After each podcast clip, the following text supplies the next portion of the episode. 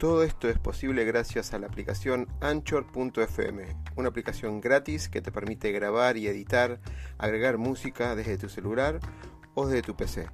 Anchor nos permite distribuir además todos nuestros podcasts en todas las redes conocidas de música y podcast como Spotify, Apple, Google, entre otros. Puedes bajarte la aplicación directamente desde Android Store o Apple Store o directamente ir a la dirección anchor.fm y empezar ya con tu podcast. Negocio, pasión, éxitos y miedos. Un punto de encuentro para compartir, aprender e inspirar conversando, con la conducción de Oscar Schmitz.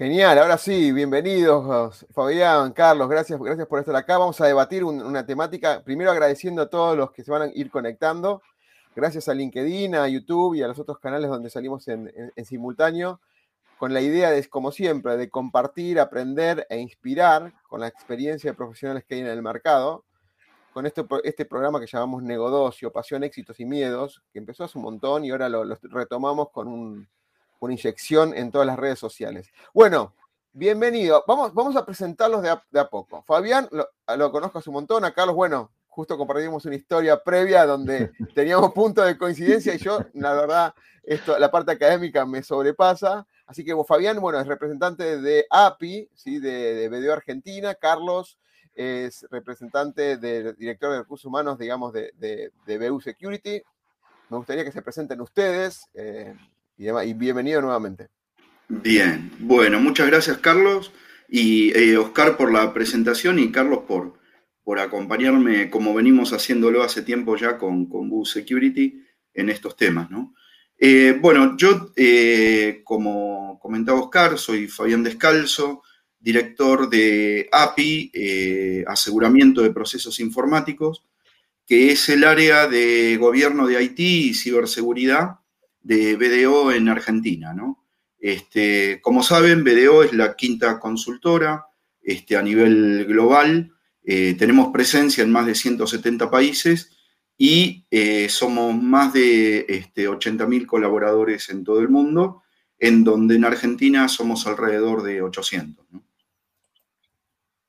Excelente, excelente. Carlos, eh, hacemos el paseo formal, digamos. Dale, bueno, gracias Oscar, gracias Fabián. Bueno, mm, como mencionó Oscar, mi nombre es Carlos Estela. Eh, yo soy responsable de Human Growth en BU Security. Eh, feliz, feliz de estar en, esta compañía. Eh, somos una compañía con, foco en, ciberseguridad. tenemos ya 14 años en el mercado.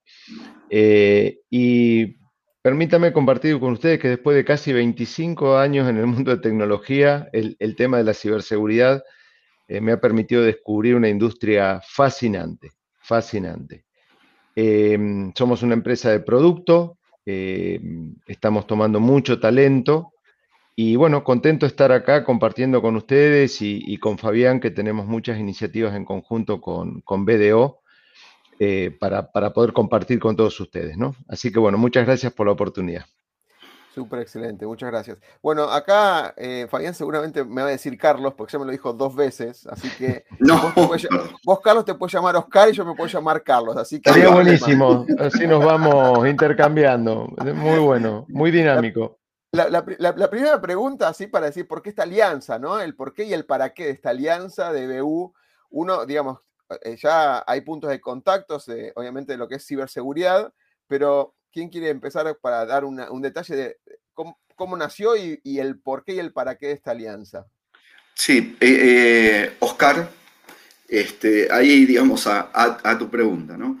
Em, en sí, hemos visto en distintas iniciativas que, hemos tenido, inclusive, digamos, en conjunto con, con BU, y un poco de la experiencia individual que trae cada uno, la necesidad que hay en el mercado de, reconvertir, por un lado, determinado tipo de, perfiles o empezar a ver iniciativas de integración orientadas hacia la ciberseguridad, tanto desde el punto de vista de, producto, digamos, ¿no? O sea, cómo ven dentro de nuestra comunidad empresaria en general y cómo ven dentro de, toda la comunidad en general, el enfoque a, productos que estén resolviendo temas de, ciberseguridad y a su vez, desde el punto de vista nuestro, eh, digamos, a nivel consultivo y de gestión, cómo es que se complementa uno con otro, ¿no? Porque una de las cosas que generalmente conversamos con Carlos es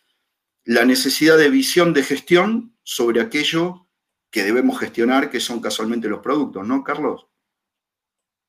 Exactamente, eh, Fabián. Y yo creo que, hay, como mencionaba Fabi recién, hay dos puntos muy, muy importantes que nos vincularon. Uno, el tema de la necesidad de formar talento eh, que hoy en el mercado se, requiere, ¿no?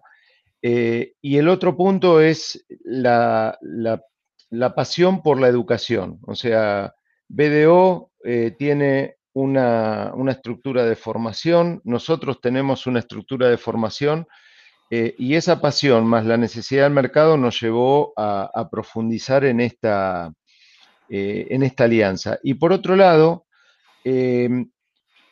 nosotros lo, tratamos de hacer desde una visión integral, o sea, no, solamente que sea lo técnico, la gestión, sino también las habilidades blandas, que hay cuestiones que hoy eh, el mercado está demandando y que es muy importante que, se puedan ofrecer a, las personas, al talento que quiera reconvertirse o empezar a formarse en este camino, ¿no? Este, y después, bueno, la sintonía que hubo de entrada entre las dos compañías, que creo que eso es fundamental también. Excelente. Bueno, la, primera pregunta para ya, ya una vez presentados es, esta transformación de ciberseguridad eh, o la ciberseguridad en sí está entre los tres primeros eh, roles informáticos que está buscando. Creo que es seguridad informática, ciberseguridad, ethical hacking, o alrededor de lo que es hacking, digamos, en el buen sentido aclaramos que ethical hacking no, un hacker para nosotros, en nuestra jerga, es un, digamos, un especialista en, en ciberseguridad, no es un delincuente informático. Lo aclaramos porque siempre eh, lo van a escuchar seguramente otro público que no está acostumbrado a escuchar este tema. Em, entonces tenemos en, los tres tops es ciencia de datos, por un lado, tenemos ciberseguridad y también alguna línea de desarrollo con, los lenguajes de turno. Esos son los tres roles más buscados en ciberseguridad. Pero ustedes están planteando, de alguna manera, con con la educación, una transformación de estos roles hacia algo. Están en una situación que ustedes relevaron y están proponiendo un, proceso de aprendizaje hacia objetivos nuevos o metas puntuales. Me encantaría ver la visión de cada uno en esta transformación que se le propone a, los de tecnología o mismo a los de ciberseguridad.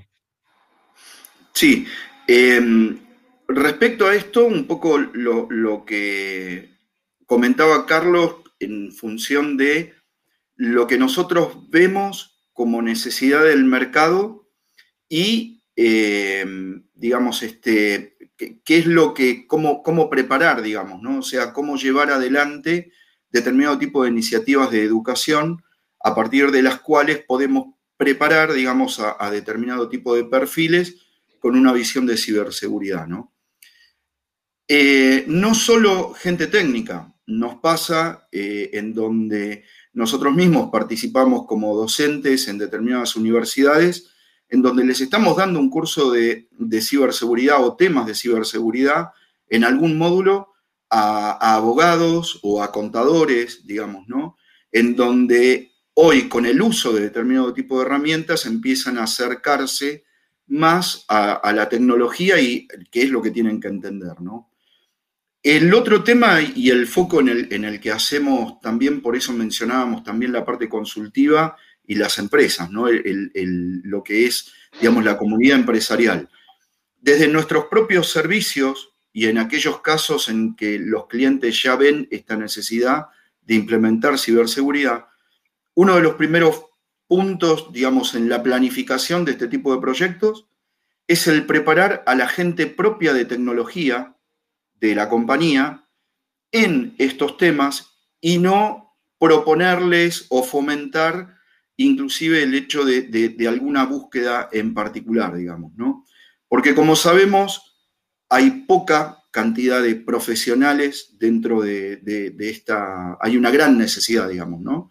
En función sobre todo de los últimos hechos de pandemia, y consideramos que suplementar la educación con este tipo de, enfoque en nuestros proyectos mismos ayuda a generar más cantidad de profesionales en ciberseguridad de distintos aspectos, Pensando además en seguridad de la información, que no es únicamente seguridad informática, ¿no? Tiene que ver con seguridad legal, seguridad organizacional, la seguridad física inclusive, etc.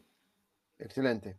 Y Oscar, si me permitís, quisiese complementar un poco lo que decía Fabi recién, que también lo que nosotros buscamos es que romper compartimentos estancos, o sea, que, que quien esté desarrollando en ciberseguridad entienda de la dinámica del proyecto, entienda el impacto que tiene su desarrollo. Por eso lo, lo hacemos desde una visión integral, ¿no? la parte de gestión, la parte técnica, las habilidades blandas, porque en definitiva, eh, si nosotros generamos conocimiento con compartimentos estancos, vamos a ser buenos especialistas, que no digo que esté mal, pero que no van a tener una visión integral de lo que están haciendo. Entonces, ese es un poco lo que nosotros estamos buscando transformar y, llevar eh, como un valor agregado al mercado, ¿no? Y, que la gente pueda valorar eso. Y te digo que lo hemos eh, validado con, organizaciones privadas, con organizaciones públicas en las cuales estamos trabajando en conjunto. Eh, y, es un, approach muy bien recibido, ¿no? Porque le da una visión general. Entonces, creo que, ahí es donde nosotros también estamos dándole un toque diferencial.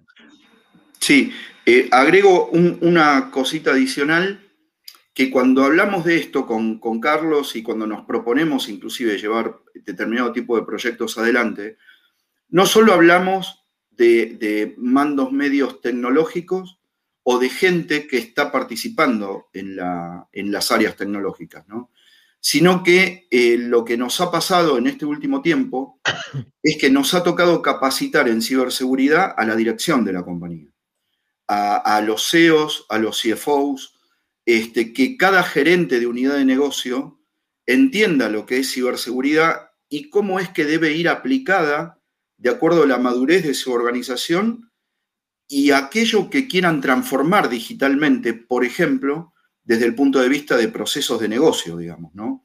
O sea, esto ya no, como decía este Carlos, no tiene que ver con una, una cuestión de tecnológica, sino que tiene que haber también un entendimiento por parte del negocio respecto de la concientización y la, y la sensibilización en ciberseguridad para el propio plan de negocio, ¿no? para la propia protección del plan de negocio, accionistas y dirección. Bueno, ahora una pregunta para romper y volver, porque eh, para romper, digamos, el hilo así de, de la parte educativa, con la mano en el corazón, ¿no? Ahora vamos a hablar con el tema de la concientización. Pero a veces el presupuesto para que se aplique a temas de seguridad y demás ocurre cuando hay una crisis o ocurre cuando la competencia tiene una, una diferencia con respecto a certificaciones y demás que le hace un valor agregado de posicionamiento en el mercado. Y ahí es donde toma conciencia la alta dirección en las inversiones que tienen que hacer en este sentido. Con la mano en el corazón, les vuelvo a preguntar, ustedes por experiencia, hay que educar, la alta dirección tiene que ser consciente, ¿sí? demás. Ahora después voy a, algunos problemas de concientización y demás, pero ¿cómo ven ustedes ese mercado, ¿no? del tema de ciberseguridad? ¿Lo necesitan? Si es por cumplimiento regulatorio, que usted tiene experiencia con bancos y demás, ok, sí, te tengo que contratar porque no me queda otra. Ahora, ¿cómo ven la otra parte que venga la iniciativa personal, la iniciativa eh, empresarial? Eh, adelante. Carlos, no, no, no, no, vamos. Dale, Carlos, dale, dale. Mira, eh, Oscar, yo en, ese punto eh, generalmente veo que pasa lo que vos decís, ¿no? Después de tantos años en, la industria, pero eh, en los últimos tiempos y quizás potenciado por, el tema de la situación que se está viviendo, o sea, nuestra, nuestra industria es como que venía ya en la cresta de la ola y creo que la pandemia lo que hizo fue llevarla aún más arriba. Entonces, eh, eso, eso ha creado también eh, mucha concientización y ha hecho que las compañías actúen eh, con mayor proactividad quizás que lo que lo hacían antes, ¿no? Entonces, Eh, yo particularmente, desde Human Growth y, en función de lo, que, de lo que veo, o sea, pensá que nuestra compañía, yo ingresé hace dos años y, en dos años triplicamos la dotación y la vamos a tener que duplicar en el cortísimo plazo. Y eso viene eh, apalancado en el crecimiento de, los negocios. O sea, el, mismo número te lo podría, eh, eh, digamos, reflejar en cantidad de, compañías que usan nuestras soluciones. Entonces, yo creo que, ha habido un cambio en ese sentido, sigue habiendo escenarios reactivos, pero yo veo que hay bastante más proactividad en, ese sentido, ¿no? Al menos es la visión que yo les puedo compartir desde de mi lado. Excelente, gracias. ¿eh? Sí, Tal cual. Em, llevado desde el punto de vista en general del tipo de servicio también que nosotros damos, hay algo que representa mucho una, estadística de SET ¿no? del año pasado. Ustedes piensen que nuestra necesidad respecto de la tecnología para trabajar en pandemia hizo que se aumentara cinco veces este, digamos, este, la necesidad de, tipo de recursos y que las compañías crecieran en ese porcentaje desde el punto de vista del uso de la tecnología. Eh, básicamente desde la parte de, los accesos remotos, digamos, y del trabajo remoto. Y no es la misma proporción en la que crecieron desde el punto de vista de madurez y muchísimo menos sabiendo que uno con la madurez del uso de la tecnología y de la seguridad la viene corriendo un poco como de atrás, digamos, ¿no?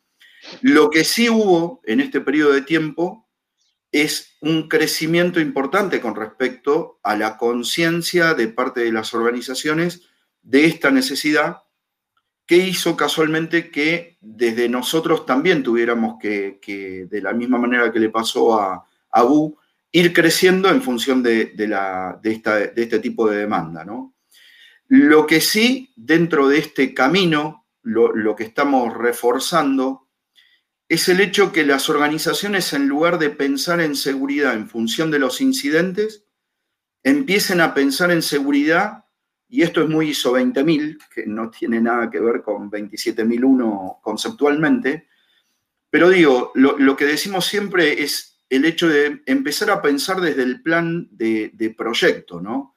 Desde el plan de negocio y el plan de proyectos tecnológicos que hacen al presupuesto de tecnología, este, empezar a, involucrar en ese momento, por ejemplo, qué tipo de, herramientas de seguridad adicional y qué tipo de capacidades de conocimiento necesito de la gente para poder gestionar que un médico evolucione datos sensibles en un celular que es propio y en una aplicación que me desarrolla un tercero, ¿no? Digo, esto que les acabo de mencionar y, aquellos que conocen de, tecnología saben que es un combo explosivo, este, en donde el negocio, que es el que define este, de alguna manera para, mejorar su rentabilidad, este, que tecnología se meta en este tipo de proyectos.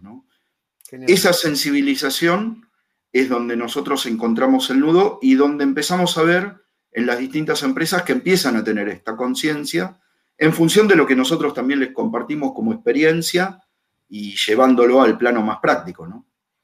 Hay una, Carlos Morar, de, bueno, argentino, que ahora está en Madrid, conocido por la parte de implementaciones en tecnología, ciberseguridad, también hace una pregunta, la vamos a orientar a la parte de, de concientización, ¿no? Dice, ¿sigue siendo necesario bocetar un Business Impact Analysis, un BIA, para cuantificar el nivel de riesgo? O la conciencia preventiva, o sea, esto de la concientización, ha evolucionado e impactado en los directivos en Argentina. Le agregué palabras para que tenga el hilo, digamos. se entiende, se entiende. Sí, em, a ver, sí, es, es, más que necesario. Eh, esto generalmente, inclusive cuando vemos temas de continuidad de negocio, una de las cosas que comento es que el VIA no sirve únicamente para poder llevar adelante un plan de contingencia, ¿no? Un vía me sirve para tener datos concretos del negocio. Del vía yo puedo sacar cuáles son las expectativas máximas y mínimas de pérdida en el negocio, de cuánto es lo que realmente es rentable para, el negocio. Y acá hay un punto importante en lo que vos comentabas, Oscar, respecto del tema de, de lo que se llama economía en seguridad, la 27016, digamos que, que sería un poco la norma, con otros accesorios alrededor. Eh, pero yo, una de las cosas que puedo hacer desde el punto de vista de seguridad proactivo es el hecho de eh, tener en cuenta el vía desde el punto de vista económico y de impacto al negocio para poder establecer controles que sean eficientes, eficaces también desde la economía, para que protejan exactamente lo que tienen que proteger y con el valor adecuado. ¿no? De esto, inclusive, Carlos, no sé si vos querés comentar la charla que tuvimos y que hemos compartido con la comunidad, porque fue una, una charla interna entre equipo BDO y, BU, en donde eh, casualmente hablábamos del tema de este enfoque y respondiendo a la pregunta exacta que, comentaban recién. Sí, básicamente surge siempre con, siempre surge como una necesidad de negocio, ¿no? Y, bueno, eso, eso también lo percibimos en función de, lo que preguntaba eh, Charlie Morar recién, eh, de, cómo crear esa conciencia en, en, aquellas personas que tienen que ser influenciadores en la toma de decisiones, que a lo mejor no toman la decisión, pero sí que son influenciadores y, cómo también poder ofrecer argumentos para poder posicionar la necesidad de eh, cubrir toda esta problemática y siempre pensando en el impacto en el negocio. Eh, hay muchos impactos que puede tener toda esta problemática, pero lo importante acá es proteger el negocio también, ¿no? Entonces, eh, con eso empezamos a, trabajar también en conjunto con, con, BDO, BU, y, poder de alguna manera reforzar todo esto que estamos viendo nosotros, ¿no? Un poco lo que le comentaba yo y lo que le comentaba Fabián, que eh, ese nivel de conciencia vemos que se va acrecentando. Entonces, ese tipo de iniciativas creo que sirven mucho para, seguir fomentándolo y que cada vez eh, se vaya adquiriendo e internalizando más. a nivel concientización, ¿qué están, hoy por hoy están más preocupados los directores generales cuando llegan a las empresas e intercambian algún tipo de estos, estos procesos de concientización, capacitación. Mencionó algo Fabián como el tema de la privacidad de los datos, ¿no? Pero no sé si es eso solo sí. o... Sí, a ver, em, dentro del tipo de industrias con las que generalmente trabajamos, em, en aquellas industrias de servicio que tienen algún tipo de regulación, está asociado más a la privacidad de datos, ¿sí? En el caso de las empresas eh, que dan servicios públicos, hoy por hoy estamos abordando el tema de protección y privacidad de datos porque hay compañías eléctricas, por ejemplo, que tienen gran volumen de, ese tipo de información. Entonces estamos haciendo mucho foco en ese sentido. Pero también tenemos empresas de, manufactura o empresas de industriales de generación eléctrica, por ejemplo, en donde además estamos haciendo una concientización de, seguridad respecto del ambiente eh, técnico, digamos, ¿no? lo que habitualmente se llama OT.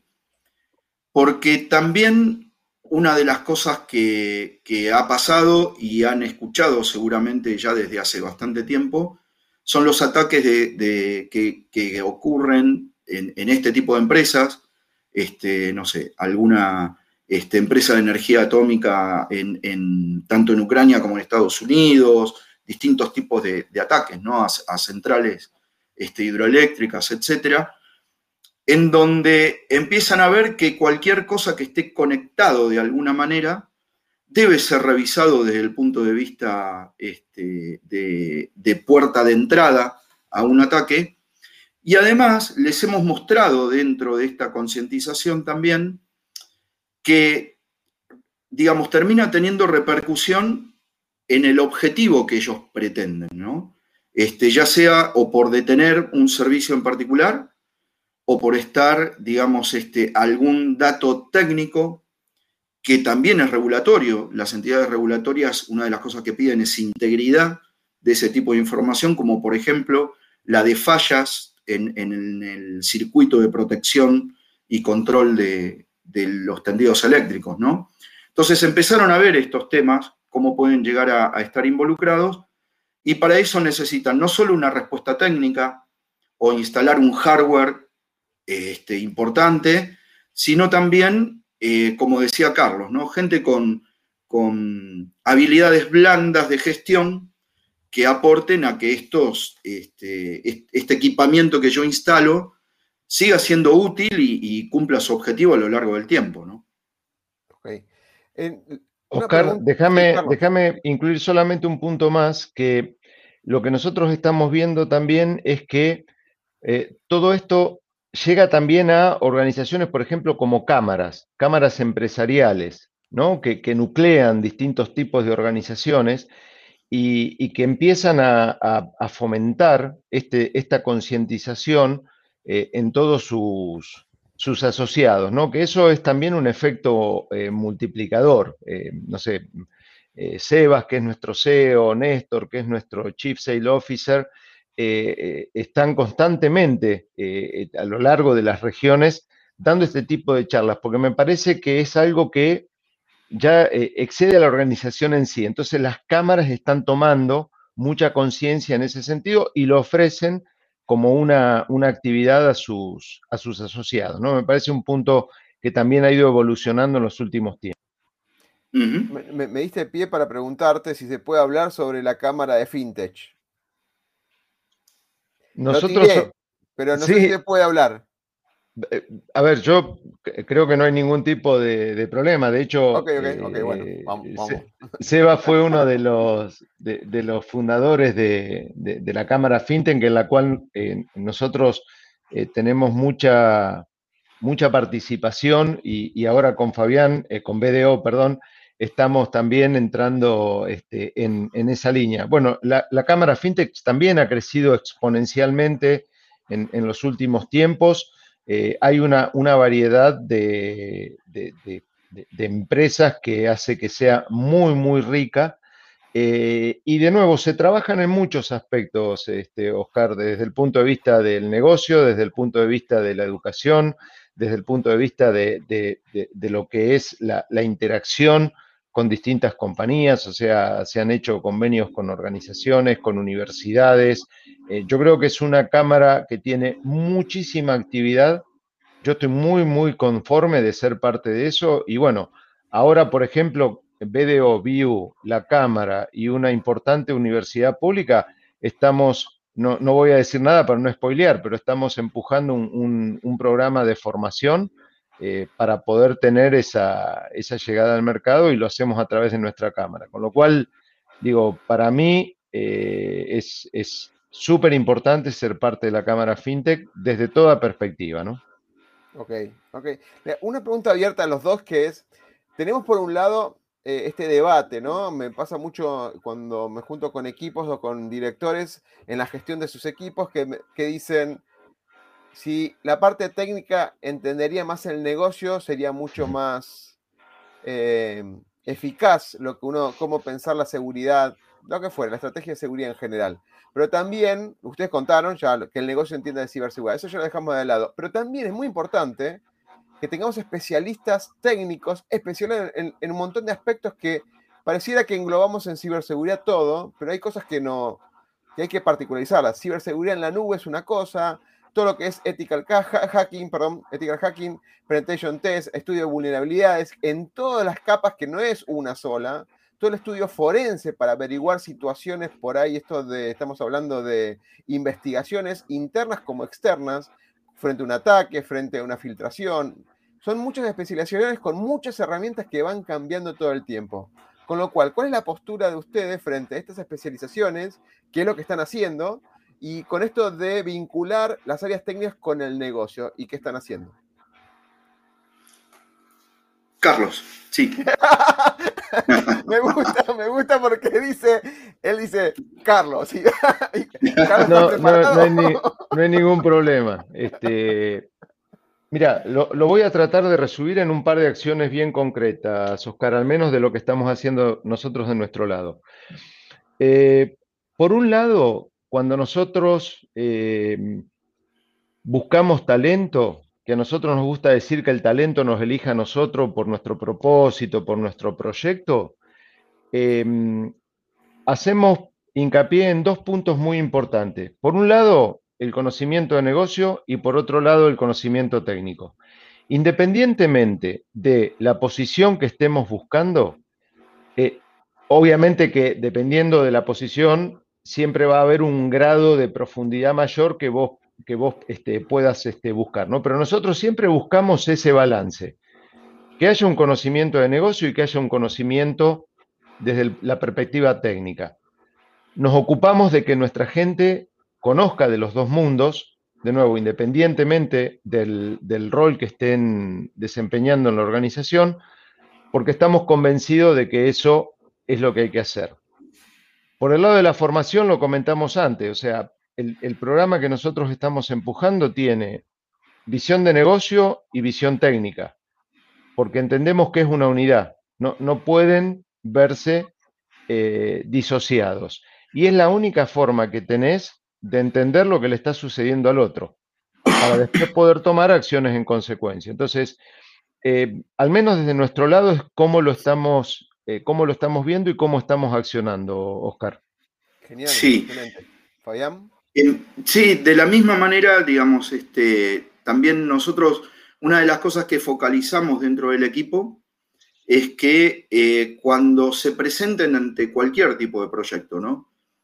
tenga que ver con un pentest, un test de penetración o un diagnóstico de seguridad, digamos, en general, como en la implementación digamos, de, áreas de seguridad o, algún otro tipo de servicio consultivo más de gestión, primero que nada entender el contexto del cliente, ¿no? Tener en cuenta de que eh, podemos tener clientes de una misma industria, pero no todos los clientes son iguales, aunque pertenezcan a la misma industria.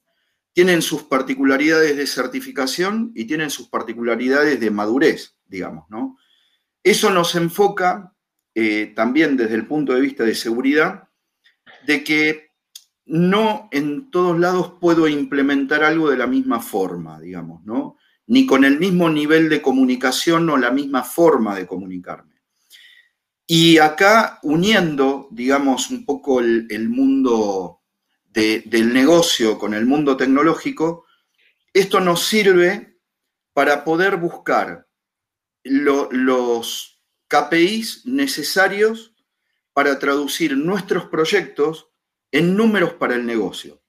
¿Por qué? Porque de esa manera, por ejemplo, en la habitualidad nuestra, en determinados proyectos, este, que son la, mayoría, cuando son a largo plazo, el informe mensual a la dirección de ese proyecto es una eh, de presentación mensual y periódica, digamos, constante, es una forma de ir acostumbrándolo a recibir este tipo de información y que ellos mismos empiecen a preguntar, digamos, ¿no? Y al hacer esta traducción, ¿no? Este entendimiento de, traducirle lo que viene en ceros y unos en, en un idioma que ellos entiendan, también es una forma de capacitar a la gente de tecnología y demostrarles que hay otra manera de comunicarse con el negocio que simplemente llevándole un presupuesto para una reunión de directorio un día a la semana, digamos. ¿no? Entonces, ese, ese, digamos, para resumirte, más o menos es, el enfoque que, tenemos. Sí, totalmente. La parte de KPIs y todo lo que es KRI o Key Risk Indicator o un dashboard de vinculación de cualquier parte operativa. Hace poquito en otra, en otra entrevista hacían la, el, la, muestra donde, o sea, demostraban con un dashboard cómo aumentó el gasto, quizás en todo lo que es colaboración y todo lo que es telepresencia, por, esta, por la situación que estamos viviendo, em, pero redujeron todo el tema de servicios, electricidad y demás, y se, se compensó completamente, con lo cual, está bien, invertimos para un lado, pero fíjate que ahorramos en el otro. Y seguramente cuando se invierte, ahí están los cálculos, el famoso Rossi, que no es un apellido de ningún periodista, si bien lo es, pero Rossi es Return on Security Investment, que lo compartimos muchas veces a nivel académico, donde por ahí se apalanca mucho en la reducción, lo que había mencionado Carlos recién, o lo que es el, digamos, el espectro de, riesgo que tiene la compañía, y eso por ahí no, no ahorra dinero directamente, pero sí eh, ahorra un dinero potencial si el riesgo ocurriera. Exacto. Tal cual. Y ahí, perdón, para, como para cerrar, es esto que comentaba de la actividad que sí hicimos entre los equipos de, de BU y, BDO, en donde casualmente tuvimos una jornada que que la quisimos compartir en la comunidad porque está en, en YouTube, este, esta, esta charla. Dimos una charla casualmente de cómo reflejar el retorno, o sea, la explicación del Rossi desde la parte práctica, ¿no? Presentando casualmente este tipo de casos este, dentro del equipo. Excelente. Voy a, aprovechar que lo tenemos a Carlos em, para ir por esta, e, esta última pregunta que engloba y me jugaría anticiparle una última para que nos recomiende. Siempre con todas las entrevistas me gusta ver eh, un cierre distinto, ¿no? Que generalmente le, pregunto sobre una película, un video o un libro para recomendar, así aumentamos el conocimiento entre todos. Pero ahora hay algo que la World Economic Forum ya está fomentando, o por lo menos en sus últimos estudios, lo voy a poner ahí en el cuadradito de abajo, que habla de las habilidades principales del futuro, de alguna manera. Y cuando uno la va recorriendo, lo voy a poner en primer plano, si lo podemos ver bien todos, habla de 10 skills, que en su mayoría no son ciencias técnicas, por el contrario, son ciencias blandas. Saco a Fabián un segundo, así queda. Son muchas, fíjense que las que están en azul son de resolución de problemas, de lo que es eh, verde, que son dos, son de gestión propia, gestión del tiempo, gestión de la resiliencia, el autoaprendizaje, etcétera. Eh, trabajar con personas es una, que es liderazgo y la influencia o la persuasión para que se logre, y sobre todo a la distancia, como está ocurriendo, y tecnológica solamente dos. ¿sí? Uso de tecnología, monitoría y control, mucho tiene que ver con ciberseguridad, indudablemente, y las tecnologías en la nube grandemente, y la parte de diseños tecnológicos y programación. Entonces, fíjense que el futuro espera de, la, de los recursos humanos o de los talentos, más de ciencias blandas que de ciencias técnicas. No significa que ahora nos dedicamos todos a la ciencia blanda, no, está claro. Me encantaría escuchar su experiencia como líder de equipo, como director de recursos humanos, con lo que viven en las compañías de ustedes sobre estos skills. Si están de acuerdo, están de acuerdo, qué piensan, dónde hay que focalizar y demás. Eh, mira, Oscar, la verdad que eh, sí, Digo, quizás voy a decir una pero, pero sí estoy muy de acuerdo con eso. Y de hecho, em, nosotros en, la compañía, em, en todos los procesos de, adquisición de talento, hacemos mucho más foco en los aspectos que tienen que ver con la cultura que con el conocimiento técnico. Y eh, ¿Por qué es esto? Porque en definitiva el conocimiento técnico vos lo terminás adquiriendo, ¿sí? Pero hoy eh, nos ocupa más el, tema de lo que es el, fit, no me sale la palabra en, español, el fit cultural eh, del talento con la compañía. y eso tiene que ver más con las habilidades blandas, ¿no? La capacidad de comunicarte, la capacidad de, trabajar en equipo, la capacidad de resolver primero, eh, problemas, perdón. Em, de hecho, nosotros tenemos un manifiesto que son 14 conductas esperadas del B-User, de la persona que, elige estar en nuestra compañía, eh, que la verdad tiene mucho que ver con esto, con estas habilidades blandas eh, y no tanto con lo técnico. En definitiva, lo técnico sabes que lo vas a necesitar, pero necesitas mucho más eso, ¿no? Eh, escuchar, eh, entender que, tu, usuario es, es, el rey, nunca, nunca rendirte, o sea, son comportamientos que hacen más a las habilidades blandas que a las habilidades técnicas, con lo cual estamos o yo estoy particularmente muy en línea con eso y obviamente en la compañía estamos muy en línea con, con eso. Y es lo que vos decís, Oscar. No quiere decir que nos vamos a olvidar de todo lo demás y nos vamos a enfocar en las habilidades blandas. Creo que hay que, buscar un, término que permita encontrar ahí un buen balance para que la persona entienda que siempre va a tener un interlocutor, sea interno, sea externo, y para eso va a necesitar desarrollar habilidades como las que están mencionadas ahí, ¿no? Esa es un poco la visión nuestra y mi visión al respecto antes de darte el pase, Fabián, lo, resaltaba porque en las ciencias duras o las ciencias más tecnológicas, más allá que hablamos de ambientes colaborativos, de holocracia, de Agile Scrum y un montón de metodologías que, bueno, comparto mucho con, los equipos de que en, las universidades, sobre todo por el desarrollo de meter conciencia al negocio, que también sigue siendo una ciencia blanda en algunos aspectos, em, le cuesta mucho a la gente el sistema. Le cuesta mucho eh, conversar, eh, dar feedback, liderar sin ordenar, eh, persuadir sin enojarse, en recibir un, feedback con error o una, aprender del fracaso, aprender del error.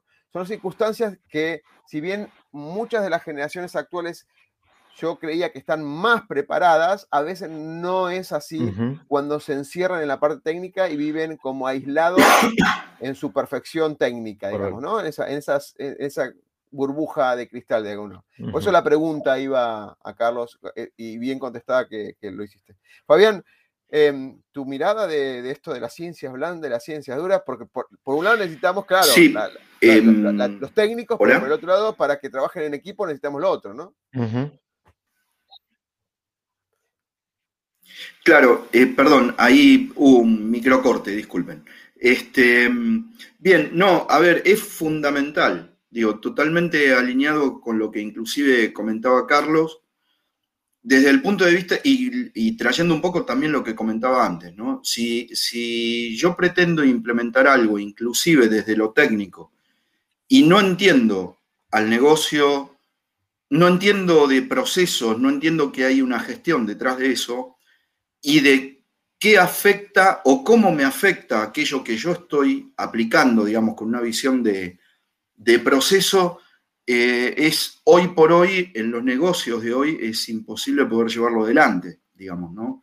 Por lo menos de una forma en la cual sea práctica, metodológica y aplicable. Por eso, inclusive ustedes lo, lo pueden ver en cómo varió el perfil del CISO mismo. El, perfil del CISO cambió totalmente. ¿sí? Ya no necesariamente tiene que ser alguien tecnológico, sino alguien que entienda la tecnología, pero que a su vez tiene un gran componente de estas habilidades blandas para entender el negocio y para saber traducir hacia ambos lados, digamos, ¿no? No solo entender el negocio para hablar con el negocio, sino entender el negocio para ver cómo traducir sus expectativas, sus objetivos, su búsqueda de resultados en procesos tecnológicos, básicamente, digamos, ¿no? Eh, y esto es tanto a nivel administrativo, por así decirlo, como a nivel este, de, técnico, ¿no? lo que hablamos de ambientes OT. Hoy por hoy hablar de transformación digital implica esto, ¿no? Genial. Cerremos con la última pregunta, entonces, a que le di como una especie de avance, ¿no? si pudieran elegir para recomendar a todos, para aumentar nuestro, este compartir, aprender e inspirar que siempre promulgamos en nuestra comunidad de CXO Community, que es un libro o una frase o una película, cualquiera sea la plataforma, total no tenemos acuerdo con ninguna, así que está todo bien. pero lo más importante, más allá de mencionarlo, es el significado, el significado que ustedes les dan y el sentido, el para qué verlo, o para qué es el libro, para qué la película, para qué esa frase tiene esa resonancia en ustedes. Fabián va a decir, Carlos. No, no, no. Ahí le, gano yo, si queréis. Ah, yo, hago una, introducción breve para dejarle todo el espacio a Carlos. Este, pero digo, hay algo que me, impactó de, esta serie de, del hacker que no me está saliendo el nombre ahora. Este, eh, que dice. En Netflix. En Netflix, sí. Eh, digamos que eh, dice, no, perdón, en Amazon, la de Amazon, la del chico que hizo de Freddie Mercury. Ok. Ay, me bloqueé. Bueno, disculpas. Eh, la, frase es muy sencilla, ¿no? Que, tiran en un momento. Este, no hay engaño sin confianza. ¿No? Entonces. engaño sin confianza. Sin confianza. Entonces, ¿qué quiere decir esto y cómo se traduce en los distintos niveles, ¿no? Por un lado, digamos, este, la confianza que puede tener la dirección de una compañía en implementar algo dentro de, a nivel tecnológico dentro de su organización, sin tener, digamos, ningún tipo de red de por medio de sensibilización de temas de seguridad y pensar que eso es solamente un proyecto tecnológico y se lo da tecnología. En los análisis de riesgos, tener confianza de que esto no pasó nunca, no me va a pasar, ¿para qué lo voy a poner dentro de mi mapa de riesgos? Y desde el punto de vista de usuario, eh, esto es de ciencia ficción. ¿Cómo me va a pasar a mí? A mí no me puede pasar, digamos, ¿no? Entonces, de alguna manera, desde la práctica inclusive del hacker de sombrero negro, eh, digamos, este, el hecho de cómo desde distintos lugares o de distintas formas nos tratan de ganar la confianza para que el engaño exista. Entonces, si yo hago un análisis de riesgo como corresponde, gestiono mi vía como corresponde, armo mi plan de negocios y mi, este, digamos, mi entorno desde, desde la parte de proyectos pensando en ciberseguridad, es muy posible que esto que les comento no suceda, digamos, ¿no? Ok. Che, Fabián, yo encontré el hacker porque hay varias. El hacker en amenaza en la red está en Netflix. ¿Es otro? Es, eh, una es esta, pero la frase en sí está en otro. Ok, ok, lo voy a eh, buscar mientras dale, nos da el feedback. Dale. Carlos. Y mira, desde mi punto de vista, yo les voy a recomendar un, libro que, que, a mí me, me, llevó a reflexionar y me lleva a reflexionar constantemente, que es eh, Organizaciones Exponenciales de, Salim este, y Malón, porque hoy particularmente yo estoy en una organización exponencial, pero creo que mucha de nuestra sociedad, mucha de nuestra gente está en, organizaciones exponenciales, ¿no? Entonces, me parece que es un libro súper interesante para, para leer, tomar, reflexionar, volver a leer, porque eh, hay, muchas de las cosas que nos están sucediendo ahora que tienen que ver con la generación que estamos viviendo, que, están, que tienen que ver con, este, eh, crecimientos, con eh, inversiones en compañías, etcétera, etcétera, que, uno ve bien reflejado y te hacen entender y comprender un poco qué es lo que está sucediendo en el mercado, no solamente con las organizaciones, sino con todas, las eh, con todas las personas que formamos parte o que queremos formar parte de alguna de esas organizaciones. Así que esa sería mi, mi, recomendación desde el punto de vista de, un libro. A mí me, me encanta volver sobre eso. ¿no? Hay, hay, hay, dos libros que nunca terminé. El otro no tiene nada que ver con esto, pero siempre me gusta mencionarlo.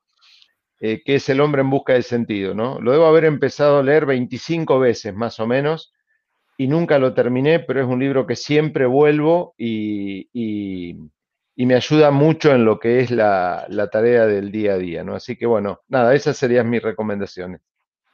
Bueno, espera que estoy buscando el otro, porque yo justo de los dos tengo mucho que ver, pero vamos a, Geniales, geniales. Y esto no fue ni, coordinado, me encantó porque salió de la espontaneidad. El otro, dos cosas. Primero, em, naturalmente, lo de El hombre en busca de sentido es un librazo, un librazo para reflexionar cómo a veces nos ahogamos en, imposibilidades, cuando solamente esa imposibilidad está en nuestra mente creada por fantasmas del miedo, que en realidad también fueron creados, y, y lo que propone el hombre en busca de sentido, hay un montón de estas cosas interesantes. Yo lo que, lo que tengo como para, para, para, para agregar, yo saqué 10 ideas de ese libro que me ayudan mucho cuando la, porque leí el libro, obviamente recomiendo leer el libro, pero cuando lees estas 10 ideas, me remonta parte del libro y situaciones que me imaginé en la lectura de que ha pasado, eh, digamos, eh, que se transcurren en el libro puntualmente. Y en la parte de organizaciones policiales, encantado que hayas dicho esto, porque yo soy embajador hace dos años de, de OpenExo, que es la comunidad de organizaciones exponenciales, así que bienvenido cuando quieran, podemos hacer algún tipo de, de lo que llama Executive Brief, en lo que son los 11 atributos, y escribo mucho sobre este tema. Hay una, algo que viene del segundo libro, aparte de organizaciones exponenciales, que es, es muy importante esto tenerlo porque Arrancó en el 2014 con la investigación de Salín, como dijo Carlos, pero es el que está disrumpiendo todo, todo lo que son las, empresas hoy en día y se llaman transformación exponencial, ¿no? Sacaron un segundo libro que se llama Transformación Exponencial, que habla de la metodología de disrupción en ese sentido. Algo que me, apasiona, Carlos. ¿eh? Tocaste, cuando dijiste eso, yo dijo, pero tenemos punto en común. Otro punto en común, Otro punto bueno, Carlos, Fabián, les agradezco mucho esta, esta fantástica entrevista. Salió en vivo en, varias plataformas, que me quedé colgado seguramente con, eh, con algún comentario más, eh, que no lo pude poner porque estaba muy fluida el ida y vuelta. Así que bueno, espero poder armar y coordinar una, entrevista con ustedes de vuelta para el, para el mes que viene, si es posible, o dentro de un par de semanas, donde hablemos, ahondemos en temas más específicos de ciberseguridad, de temas, de, temas de lo que es control de accesos, eh, temas de estrategia aplicada, recomendaciones, qué cosas sirven, los to-do, estos rápidos en el sentido para prestar atención en el camino de, esta transformación del, experto en ciberseguridad. Carlos y Fabián, muchas gracias. ¿eh? Gracias a vos, Oscar. Gracias a vos. ¿eh? Muchísimas gracias. Un placer y gracias a todos los que participaron. Muchísimas gracias. ¿eh? El miedo a equivocarnos nos inmoviliza, nos aleja del éxito. El miedo a lo nuevo nos limita, nos quita oportunidades de crecer. Pretender resultados diferentes haciendo siempre lo mismo es una locura. Aprender a ser diferentes, aprender a ser innovando, es un desafío. Nuestra pasión nos moviliza a ilimitados desafíos. Y de eso se trata Negodocio, de lograr el éxito con pasión.